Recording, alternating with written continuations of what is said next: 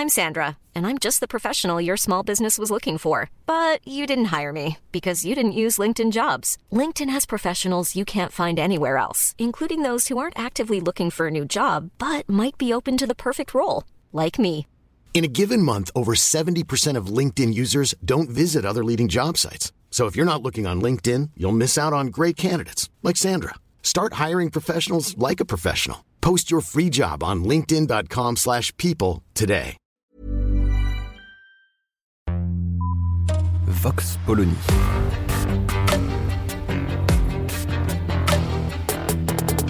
L'actualité vue par la directrice du magazine Marianne, Natacha Polony.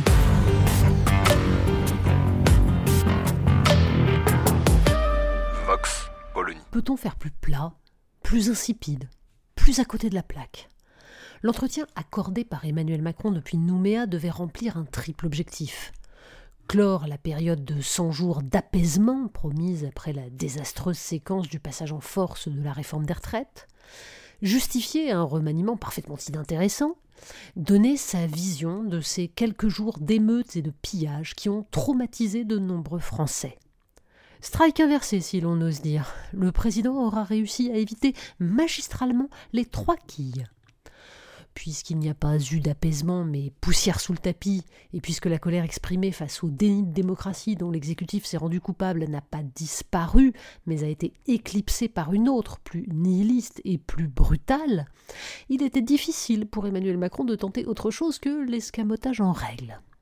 Il faut reconnaître que le dispositif choisi par cette interview était pour le moins métaphorique, un président plus que jamais en distanciel.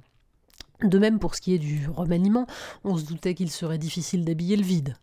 En n'opérant pas même une tentative, le président aura au moins eu la décence de ne pas prendre les citoyens pour des jambons.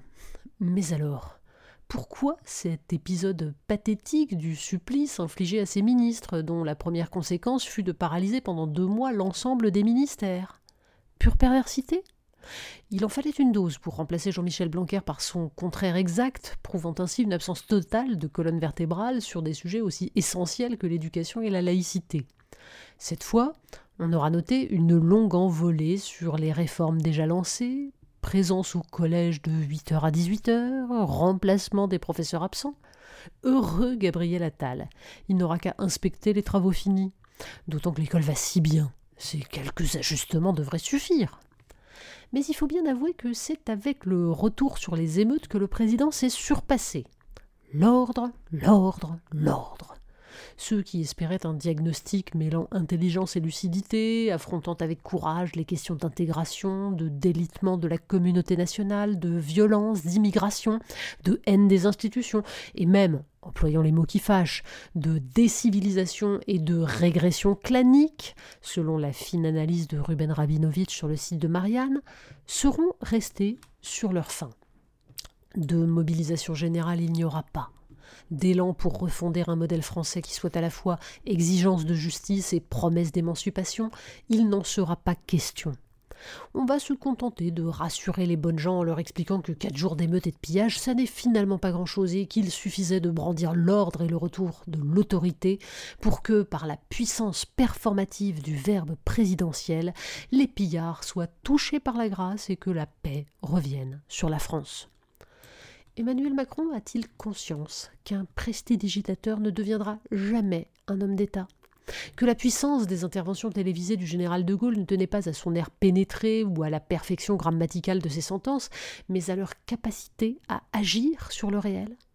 Quand de Gaulle évoque l'indépendance de la France, c'est parce qu'il la met en œuvre. Quand de Gaulle enjoint aux appelés du contingent de faire échouer le putsch des généraux en restant fidèles à la République, ils le font. Depuis plus de trente ans, le verbe présidentiel est creux. Quand Emmanuel Macron ou avant lui Nicolas Sarkozy parlent d'autorité, ils font subir à un violon un outrage immérité. Rien de plus. Parce que l'autorité ne se décrète pas. Elle naît du sentiment que celui qui exerce l'autorité est légitime. Et cette légitimité n'existe pas quand le représentant des institutions est perçu comme le représentant d'un clan adverse par des gens qui ne se sentent pas appartenir à la République et qui n'en reconnaissent pas les règles. Mais elle n'existe pas non plus quand rien dans l'organisation sociale ne donne un soupçon de réalité à la reconnaissance du mérite et à l'application de la deuxième phrase de la Déclaration des droits de l'homme et du citoyen, les distinctions sociales ne peuvent être fondées que sur l'utilité commune. De même, quand Emmanuel Macron parle d'indépendance et de souveraineté, le violon en reprend un coup. Parce que pendant ce temps, le système qu'il se garde de remettre en cause fait subir à l'agriculture française ce qu'il a fait subir il y a 30 ans à l'industrie. Un exemple? L'accord de libre-échange entre l'UE et la Nouvelle-Zélande, qui entre en vigueur sans la moindre protestation de la France, et permettra d'importer davantage de moutons néo-zélandais dits frais, alors qu'il a été traité à l'azote liquide pour supporter une navigation de 10 à 12 semaines. Un autre exemple? Pour soutenir l'économie ukrainienne, l'UE vient de supprimer les droits de douane sur le poulet industriel venu d'Ukraine, ruinant ainsi toute la filière label rouge française. Évidemment, ce ne sont pas Total, LVMH ou BNP Paribas qui trinquent. Le gouvernement français ne laisserait pas passer. Mais des petits éleveurs, c'est du menu fretin. Un président en distanciel n'a aucun risque de les remarquer. Vox Polony. Retrouvez tous les podcasts de Marianne sur les plateformes de streaming. Et puis les analyses, articles et entretiens de la rédaction sur marianne.net. Et surtout, n'hésitez pas à noter cet épisode et à nous laisser vos commentaires.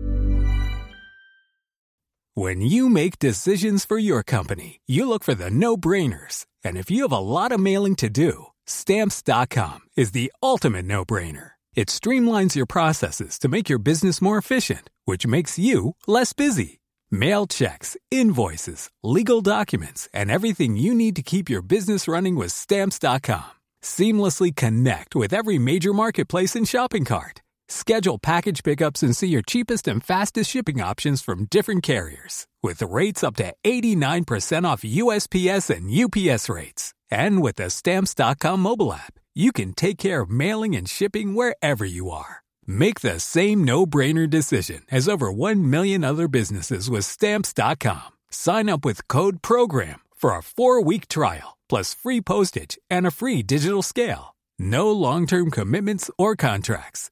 That's stamps.com. Code program.